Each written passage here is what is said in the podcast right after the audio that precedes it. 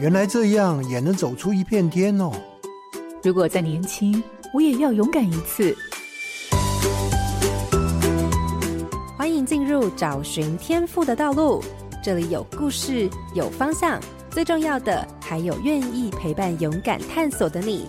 富予慈善基金会和你一起听见教育不一样。我是梁伟莹。日本旅台作家曾经提到，台湾应该把富有人文气息还有创新活力的乡村生活推广出去，让观光客用不一样的角度感受台湾的美好。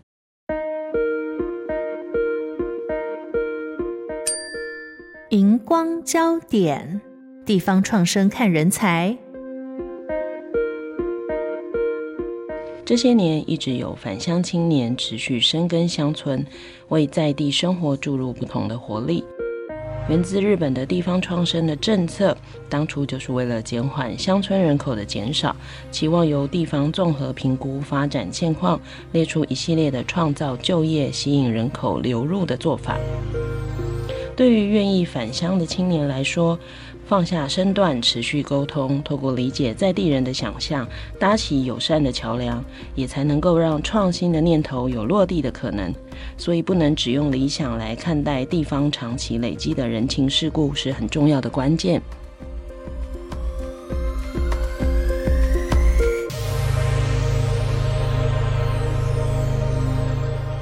各位好家庭联播网的听众朋友，大家好，欢迎收听《教育不一样》节目。本节目每周六上午八点在好家庭联播网、台中古典音乐台 FM 九七点七、台北 Bravo FM 九一点三联合播出，还有 Pocket 上也可以听到哦。我是蓝伟莹，今天要进行的主题是人才不一样，邀请到的是台湾田野学校工头叶哲岳，跟大家聊聊地方创生，还有地方创生的人才。工头早安，早，大家好，伟莹老师早。二零一九年是台湾的地方创生元年，政府针对人口失衡的问题，拟定了地方创生国家战略计划，透过企业投资家乡、科技导入、整合部会创生资源，还有社会参与、创生与品牌建立的五种方式，资源流动也让更多的地方组织逐渐由点连成线，在乡村开启了地方创生的行动。我想，我们今天的节目可以从公投的分享里头，对于相关的领域还有人才的需求有更完整的认识。各位听众朋友，千万不要错过这一集的节目哦！好，我想一开始呢，刚刚工头有讲哈，我应该说我有讲哈，它是台湾田野学校。那到底什么是台湾田野学校呢？台湾田野学校是其实是我们的品牌名。好，那我们的公司是台湾田野工厂。对，那台湾田野学校主要是我们的精神是相信是说，学习除了是在学校的围墙内之外，其实台湾的土地其实都是学习的现场。所以，我们比较相信哪边是问题的现场，就是学习的现场。哦，解决问题就是学习的开始嘛，对，对不对？好，那当然我会找您，是因为地方创生的主题。所以，为什么你现在在做的事，它会属于地方创生呢？地方创生其实有蛮多不一样的切入的一些方式，跟大家不同认定的方法。嗯、那我我们自己其实比较相信是，如果在一个地方是开创可以持续连接人跟土地的事业或行动，这比较是我们认定地方创生的一些核心的。嗯，好，所以只要可以连接人跟土地的部分，嗯、那以前有很多工作室啊，为什么就你自己这样接触？为什么这几年会特别这个名称很盛行这样子？就是其实像农村再生或者是社区营造，它也都是大量让我们自己开始回望自己的土地的一些故事啊，或者是人物。但早期比较多是在链接情感面的部分，或者是看到自己一些土地的特色，但它并没有特别去强调开创性或者是持续变成事业。那运作了二十几年之后，我们发现，如果你没有办法成为一个可持续的事业的话，它就没有办法让年轻人或者是自己在这个土地上持续有这样的一个行动。对，所以这是差异，是怎么成为可持续的事业，这件事情是重要的。对，我以前看过一个资料，就在比社会营呃社区营造，嗯，尤其早期我们用的词就叫社区营造，是，所以那时候地方创生刚出来的时候，真的蛮多人在讲，那这跟社区营造有什么差？差别？那我后来看一份资料，就有讲到说，社区营造其实比较像公部门一直支持，嗯，哎，那我用很多经费进来，让你有一些活动看起来活络，嗯、可是就像你刚刚讲的，假如它没有办法形成一个可谋生好了，嗯嗯、好，它变成一个可盈利模式的一个产业的时候，嗯、那年轻人当然就不会回来，是。因为为我不可能每天在这里办活动，嗯、然后看起来好像很热闹。好，所以这个大概就是刚刚工头讲的这个地方创生不太一样的哈。嗯、那就你自己，因为毕竟你在这一行，虽然没有错，你不会接触到所有的地方创生，你平常自己有互动过后比较熟的地方创生的组织，好，或者是他的事业的面向，大概是哪一些呢？我们自己看到几个面向比较多，都是有的是比较偏自然资源的，好，比如说他今天在守护海洋的文化，或者是盐业的文化。糖业的文化，好，都比较是有一些自然的地景，甚至是产业的。我觉得这是一个区块。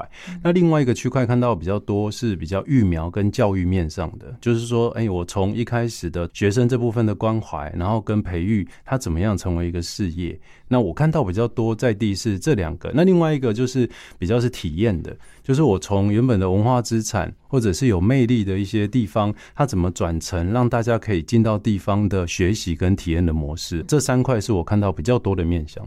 嗯，所以大概就是一个像讲保留有某些，比如说过去的产业好了，嗯、对，现在可能不一定有过去的文化跟产业的体验。是一个还是着手在教育面向的，嗯、另外一个就真的是保护，嗯，保护的概念或保育的概念的这部分。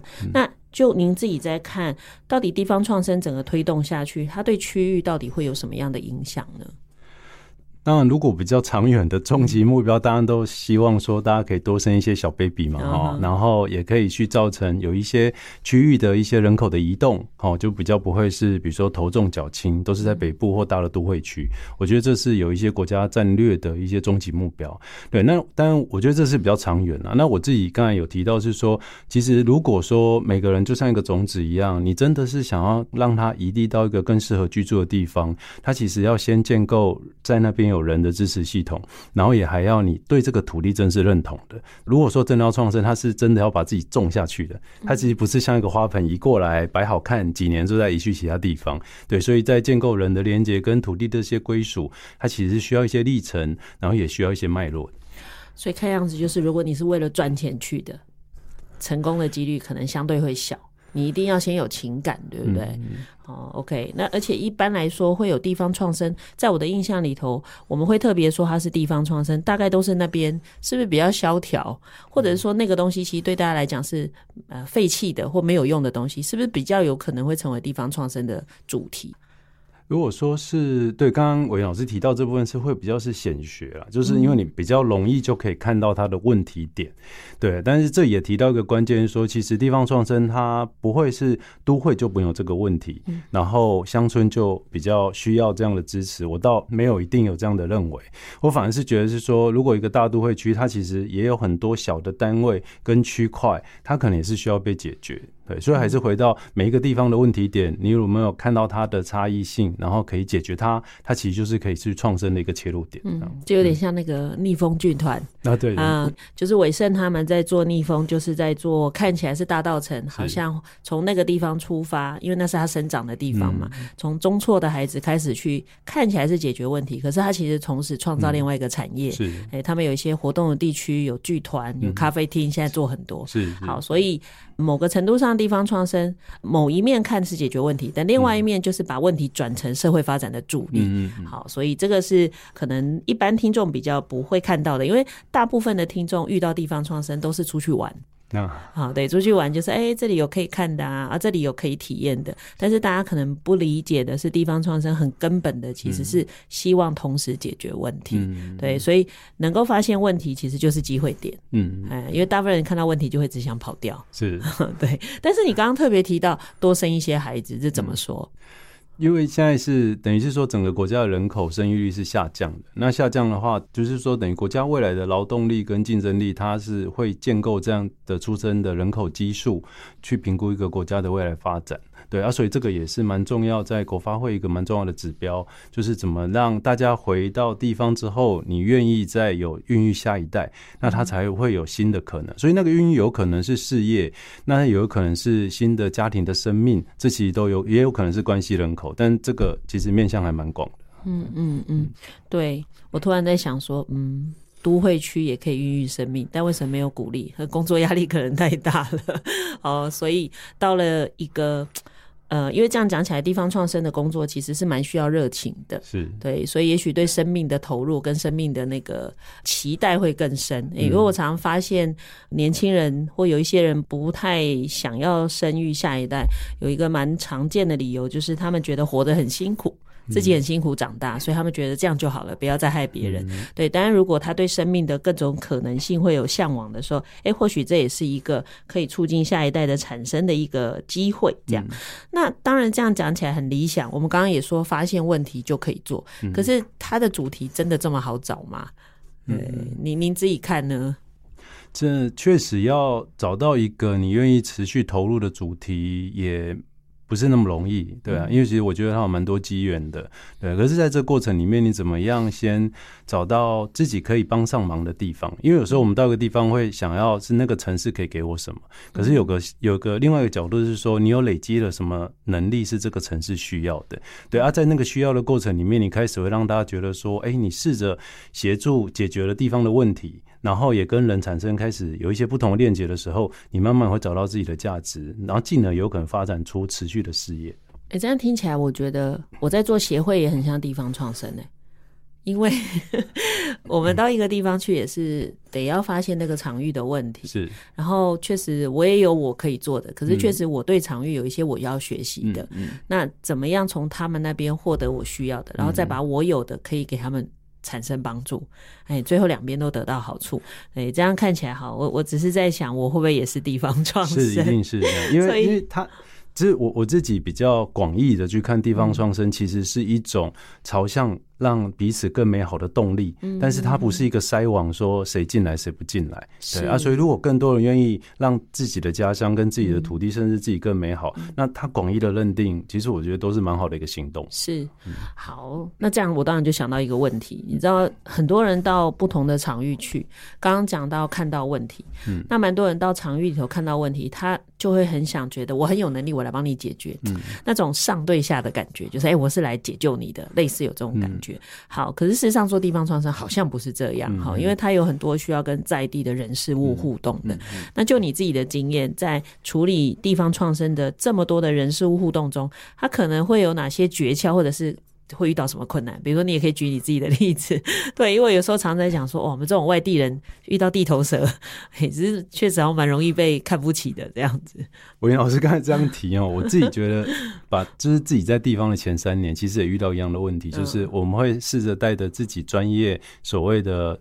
呃，设计上的专业，或者是想象中应该要怎么样生活的美好，想要去教育或影响当地的人，这样对。所以其实如果抱持这样的心态的时候，确实是蛮容易被修理跟教训。对，所以其实我前三年也一直都处于这样的一个混沌跟混乱混乱的状态，也是慢慢的社区告诉我说，谁才是真正的生活者，谁才是真正的需求者。那设计应该是作为一种协力。去朝向那个方向，而不是去制定他未来的生活模式。这样是我我有遇到一些年轻人去偏乡当老师，嗯、那真的是满怀热忱，觉得我要去偏乡服务，嗯、然后去就一开始就觉得啊，偏乡老师哈，就是没有热忱，所以不帮忙孩子啊，所以孩子才这样。那、啊、再不然就是啊，他们有很多困难，我就是要去解救他。嗯、就没想到一去的时候，不是挂的先阵亡的是自己。他、啊、第一个生活不适应，然后再也就发现他所有觉得会有用的方法都没有用。嗯，对，因为完全不是在那个脉络里，所以我有时候常常劝他们说，到场域里一定要先蹲低，嗯，哎，因为这个场域一定有它的独特性，对。然后这时候你了解了以后，你才会知道什么东西是人家真的需要的，哎，不然人家真的就在看笑话，就是我看你能变出怎样，嗯、对你可能是我看到的第一百零一个年轻人，等下又阵亡了哈，对，所以那个人事物的互动应该还是有很多诀窍要抓哈。OK，那当然回到这里，我就要谈你自己在推展的过程中。你觉得地方创生的推展，它可能会遇到的困难有哪一些呢？嗯，我觉得遇到第一个困难应该是信任的问题啊。对，就像刚刚伟老师提到的，就是说，如果刚才提到的是，呃，比如说偏乡的教师，他可能一年一年的来往这样，对，那我们可能会被视为是一种接专案的团体。对，那你就想象在这边的土地上的社区或人，他其实每年呢都有专业的学者来访谈啊、调查，每个人都跟你说我是真心的，我想跟你厮守一辈子。对，可是都是一年后就走，所以其实后来社区其实是关闭他的信任。因为他觉得你们都讲那么多啊，最后成果也不会给我，然后办完成果展之后就离开，所以怎么样去续接彼此的信任这件事情，让他知道你是玩真的，他不是接完计划就离开，而且是真的解决他生活上的问题，而不是带着成果就要离开的这个团队。这个信任，我觉得是蛮重要的一个修炼。嗯，嗯，所以你自己也有遇到这样的困难吗？有，我自己也有啊。其实我刚才就提到说，我其实前三年在嘉义蹲点的时候，社区系都还觉得我是接案的团体，而且看起来就是。看起来就像那个 收保护费的大哥这样子，对，就是他，他也是一种自我防卫心态，所以他不相信要跟你真的要谈感情，他觉得我们就先客套，对啊，到第三年的时候发觉，哎呦，这个光头没有，就是还活着，还继续在这边营运，然后还持续在跟社区做互动，他才开始跟我们说，其实他真正需要的是什么，那时候才真的开始交往，说我们来谈谈未来要往哪个方向前进。嗯，就我我们去年节目有访。问暨大的教授，然后他们有个课也是叫孩子去附近，也是地方创生的课，然后去了解农民或什么。那他就说，孩子们还在大学研究那个题目的时候，他去找那个农民，他什么样都不理他们，也不跟他讲任何种田的技巧。直到那一群孩子大四毕业后，一起留在当地租一块田地，嗯嗯，然后这时候去问那个农。老农夫，嗯，他就理他们了，嗯，对，因为他相信你不是来玩玩而已，对，我觉得真的蛮多这些需要帮忙的地方，呃，长期被别人这样，嗯，所以其实到后来他会觉得我不想浪费我的时间跟你玩，哎，我我刚去台东的时候也有点这样，大家会觉得你这台北来的，好，然后看起来好像是高中老师，你到底要干嘛？对啊，你真的要待得够久，而且理解他们，他就会开始跟你说，老师你都听得懂我们在讲什么，而且你在。让我们做我们想做的事，不是一直叫我们做你觉得重要的事。哎，那这这个信任打开以后，其实后面很多事就可能了。好，真真的要一点时间，因为我常常觉得很多弱势的人会不断的被不同的人来来去去帮忙拍照啊，这个好。那但是到底最后真心是什么？哎，他们会越来越。关闭自己哈，那我想地方创生感觉起来也是类似这样的事情哈，所以可以跟我们听众介绍一下，你们现在在嘉义旧监狱，你实际上在营运好了，或者在做的事情有哪一些呢？嗯，我们现在在嘉义旧监狱，因为它已经是一个算是一个园区了，好，它里面没有收容人了。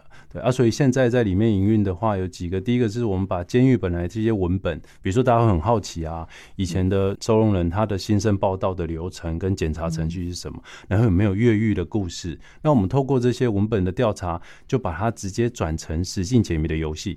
所以你现在如果透过来旧监狱这边，我们通常都比较不会团体的单一的导览了，因为其实可能会听的只有前面几个，我们就让他用实境解谜，用 LINE 的手机，他就直接可以去探索这些。历程，当他对空间跟故事有感受的时候，我们后面再来做引导的反思，他就会更有好奇。说，同学就是说，那请问一下，这边有没有死刑啊？那他怎么越狱的？那他是透过什么方法？那这样子要要认真念书才可以越狱吗？哦，是不是需要什么方法？哎、欸，那我就问题的导向就开始跑出来了，嗯，对，就变成那个参观者的主体性就出来了。是，因为过往的导览就是反正我说什么你就听什么，那你自己对他也没有连结，也没有想问的哈、所以这也是融入。一些比较新的一些互动的模式在做，所以你们在现在的旧监狱主要做的就是做导览跟体验，还有文化的了解，大概就是这样。对，然后另外还有一块就是比较偏整个聚落的营运。对，那因为我们在思考是说，像旧监狱这个园区有四点多公顷。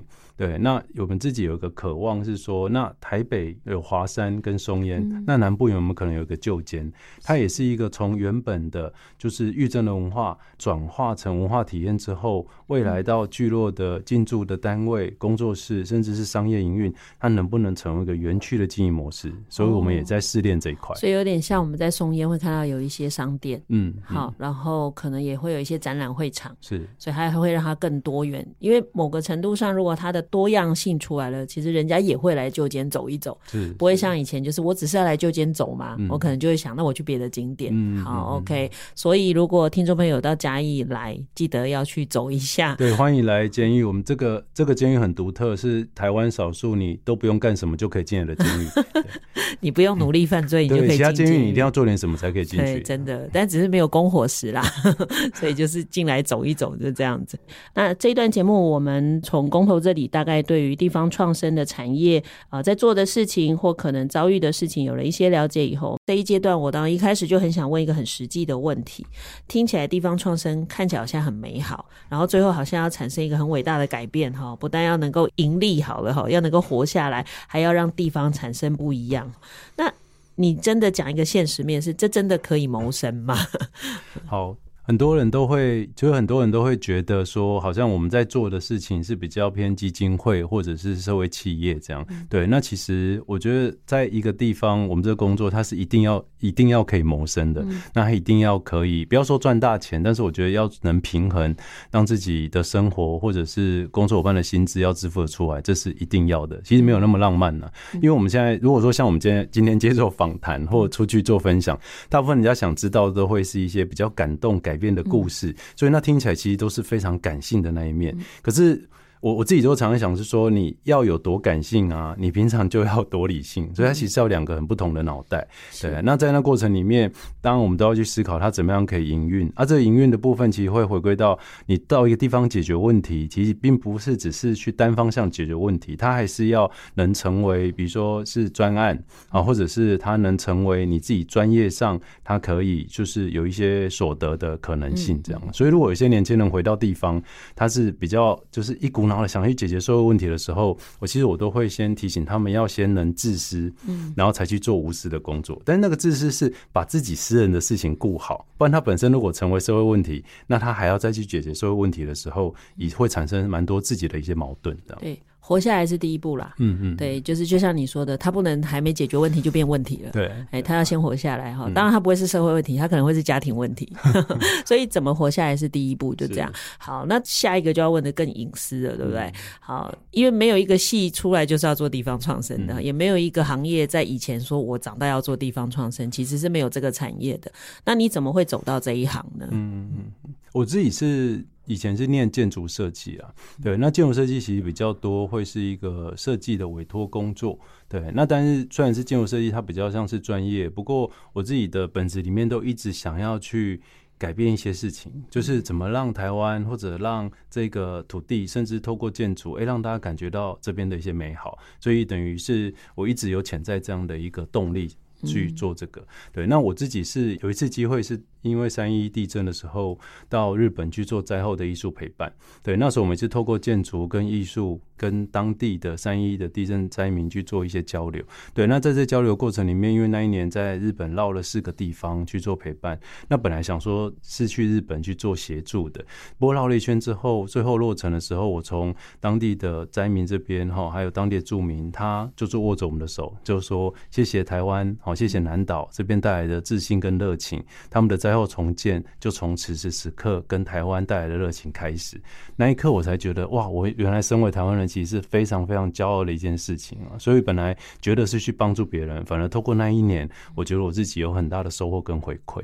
嗯嗯，所以就是被感动了，嗯，就是你讲的感性好，但是感性回来的话，那回到台湾，那是你的起点嘛？但是回到台湾怎么开始这件事？因为你本来应该是有工作的吧？嗯嗯嗯，那怎么放掉，然后又怎么开始这个？而且当时放掉家人啊，家人 OK 吗？好，这这这件事怎么开始的？嗯，就是从日本回来之后，因为我其实那时候也都还在公司上班，对，那我就试着偷偷的在公司的专案里面，比如说他本来可能要委托，然后一个设计的工作或社区的营造是要委托专业的工班营造厂发包去做。那我们就把它解构，有些让年轻人就可以来参与这件事情，所以我们就透过这个过程移地到屏东、嘉义不同的地方，然后去做这样的一个社区的打造工作，然后就开始去接触台湾现在就是有一些社区的问题，然后怎么透过建筑或透过地景的方式去做改善，这样子。嗯，所以一开始等于不是真的专门在做，是试着做就对了。对，先试着做看看。对啊，所以那时候那个阶段大概做了哪一些部分呢？那时候，像我们在台南的时候，就有试着把，比如台南市修剪的行道树，然后跟台南企业基金会这边合作，然后去重构一个公园，等于是用回收的材料，跟当地的居民，还有艺术家，然后甚至是未来的营运的单位，去滚动一个地方。其实那时候其实。因为那时候才二零一四年而已，确实还没有地方创生这样的名词。不过我觉得还是在从以社区营造的一个角度，透过人，然后跟一个环境的链接，开始去萌生对一个地方的一个想象。嗯，对。那怎么走到现在的嘉义旧监狱？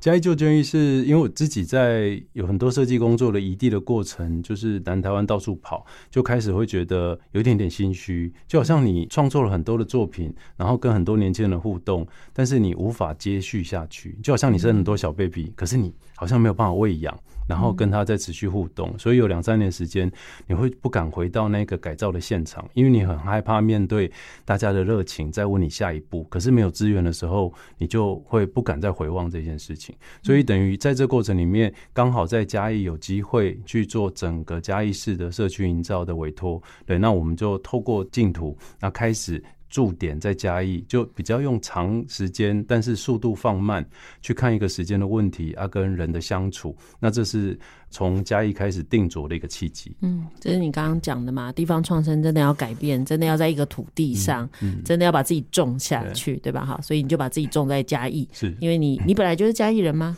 其实我是台北出生，然后台中念书，哦、南部工作。最后定居在嘉义，所以你本来跟嘉义完全没有渊源。对，其实没有，只是因为刚好就接了这样的一个案子。以前对嘉义也是印象就是火鸡肉饭，不然就是阿里山小火车。我是没有印象，我真的没有什么太多印象。我火鸡肉饭应该有吧？也还好，那你一定要来吃一下。我有吃，我是后来有吃。我现在很常去嘉义，以前就只有大学同学有家中的，是好就哎住嘉义的又家中，就这样而已。然后就知道哦阿里山，可是以前没有像现在那么容易上阿里山，嗯，对，所以那时候就真的还好。我反而是真的这几年比较常跑嘉义，是，也是在做一些活动的时候会到那个地方，对。可是既然它不是你的家乡啊，我我其实好奇的就是，那为什么有那么大的情感会让你愿意投入这么多？嗯，这个也是因为其实我觉得台湾第一个台湾蛮小的，嗯，对。那我当然自己也去回望，是说到底什么算是家乡？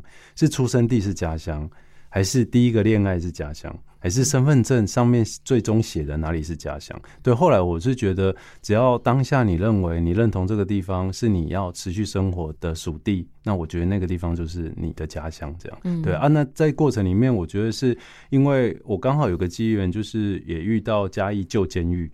哦，嘉义旧监狱其实是一个一百年的这个。古迹，但他因为搬迁到新的监狱之后，他就变衰败下来了。对，那我我觉得，因为以前都是随着不同的专案，一年一年或两年就会结束。可是我看到一个地方，它已经衰败三十年，那我也觉得这个地方好像可以做一辈子。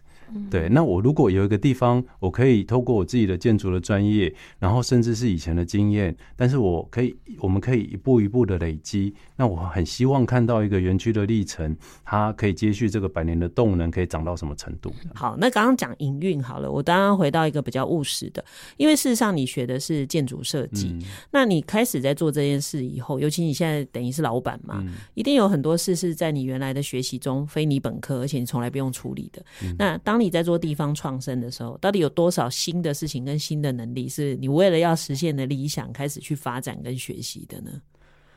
哇，这个问题，其实我觉得一接触到创业，它就所有都是新的能力，这样子。对，包括从呃财务这件事情，然后你怎么样找到好的人才，嗯、对啊，你怎么跟地方沟通啊，怎么样做危机的处理。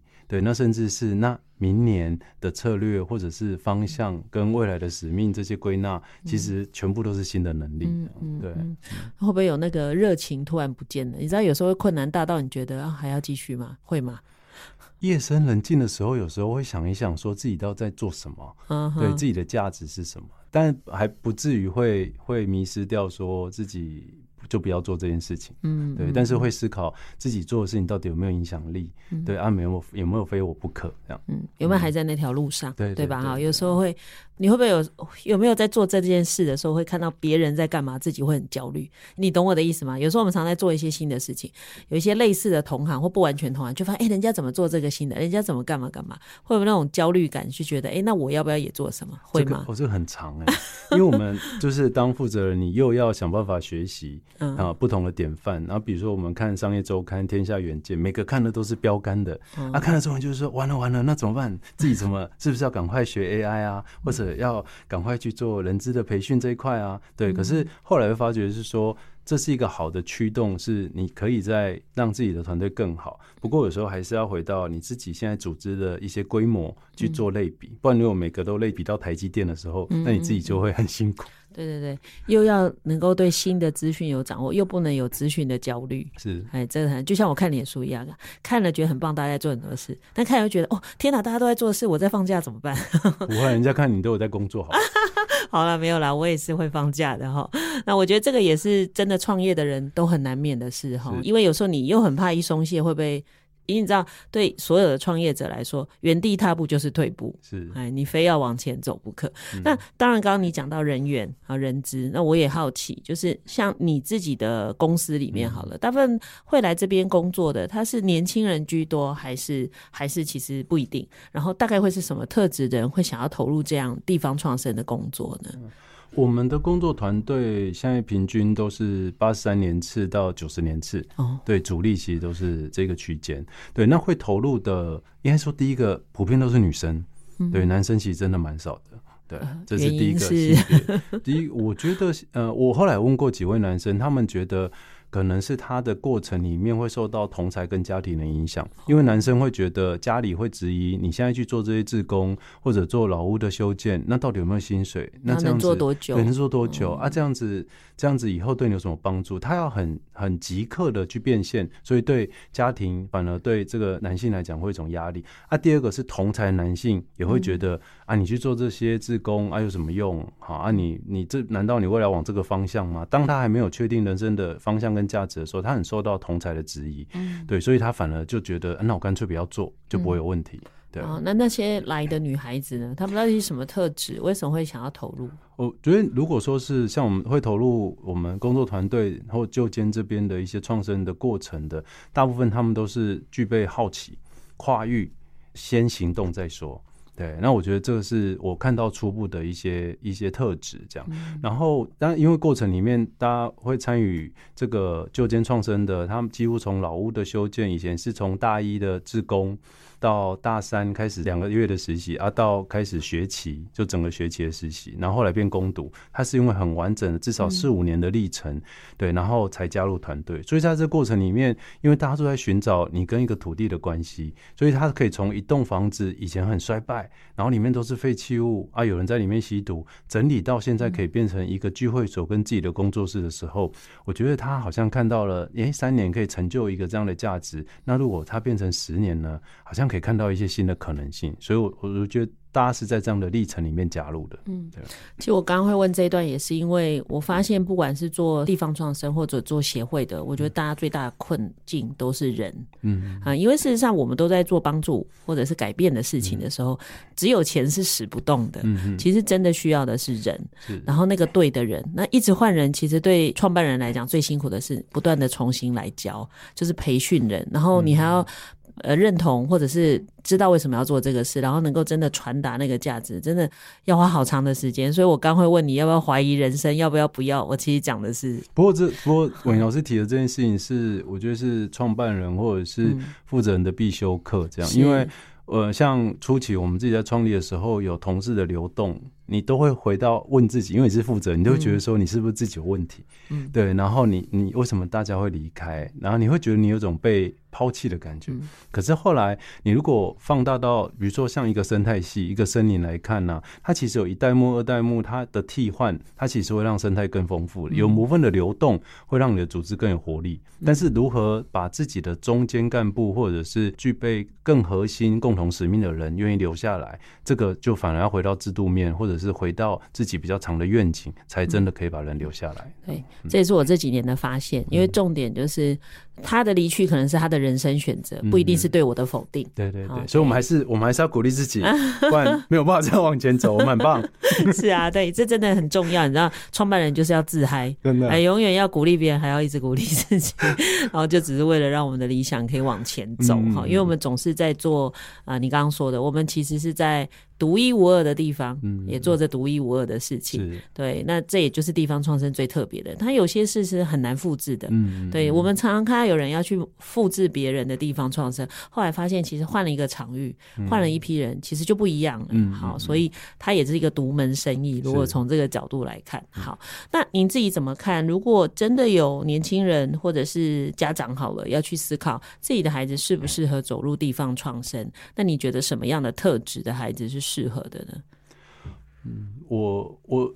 我其实比较目前比较没有归类是什么样的特质适合做地方创生啊？对，那当然我会觉得有一些路径，对，就是说不管是不是地方创生，就是关于有一些比较独特的事业或独特的工作，我都建议是可以有步骤的去探索，就是你不用一下子决定你要不要。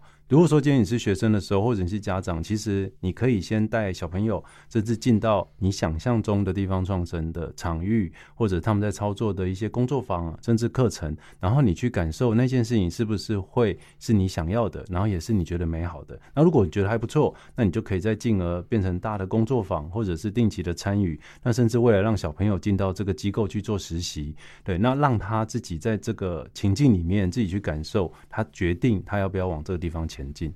嗯，我在陪那个台东的老师设计课程的时候啊，就你知道，在台东还真的蛮多老师很担心孩子长大一直离开。嗯啊，然后我就跟他们说：“那你们是台东人吗？”他说：“不是。”我说：“那就对啦，台东不是只有人离开，还有人来。”是，所以我们后来也是做课程的时候，就让孩子去访问那些来到台东，呃，有的是回到台东，有的是特别来到台东开始做。比如说创生的工作的，嗯、去访问他们为什么会想来这里做这个事，那背后的理想是什么？嗯、对，确实也就像刚刚工头讲的，让孩子早一点知道，原来在我们的身边有这种职业存在，嗯、然后原来这群人在做这些事情，他背后是不是只有一份工作跟赚钱？嗯、他其实有某种理想性。嗯、那慢慢的孩子在他自己的生命中就会去想象那种可能。嗯、对，因为我发现台湾的孩子对于职业跟人生的未来想象好少。嗯，对，因为现在大家就只有台积电嘛。医生嘛，后面有什么师的啊？什么师哈？对，老师、医师。可是护理师大家都不要，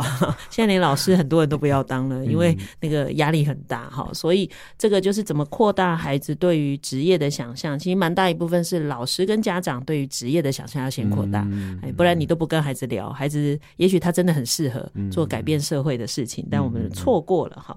那当然最后你怎么看？因为地方创生看起来它应该不会消失，嗯啊。然后也许会持续存在，只是说它可能会越来越呃，现在好像是显学一直在讲地方创生，嗯、但它有一天一定会变成一个如常的事情哈、嗯嗯。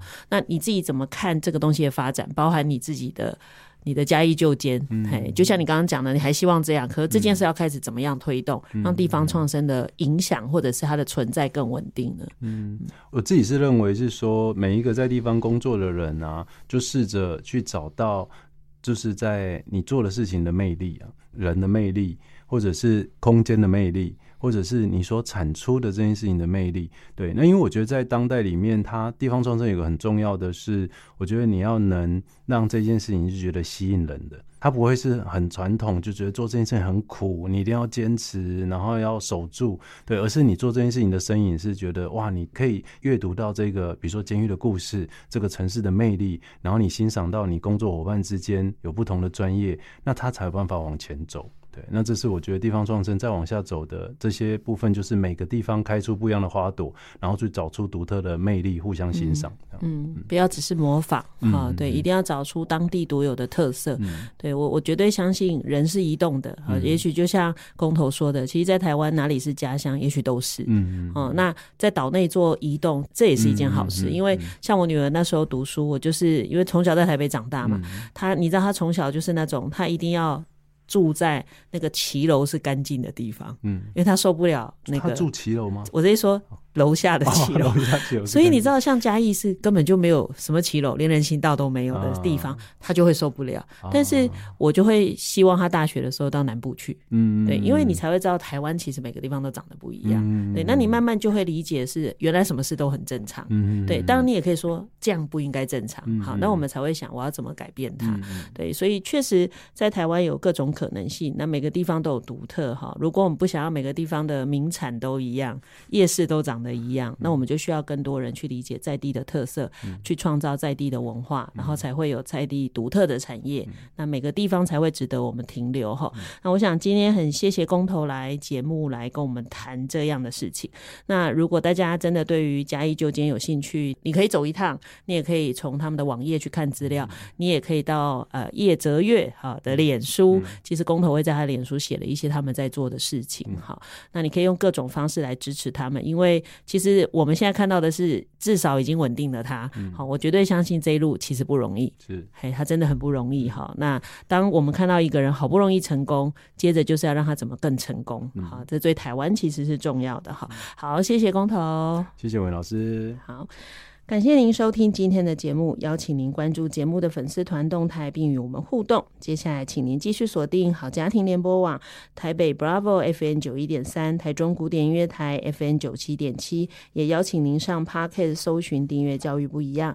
感谢台湾田野学校的工头叶哲月今天的受访，我是蓝伟莹，教育不一样，我们周六上午八点见。以微笑点亮教学现场。赋予慈善基金会与您一起支持教育，陪伴生命找到自我价值。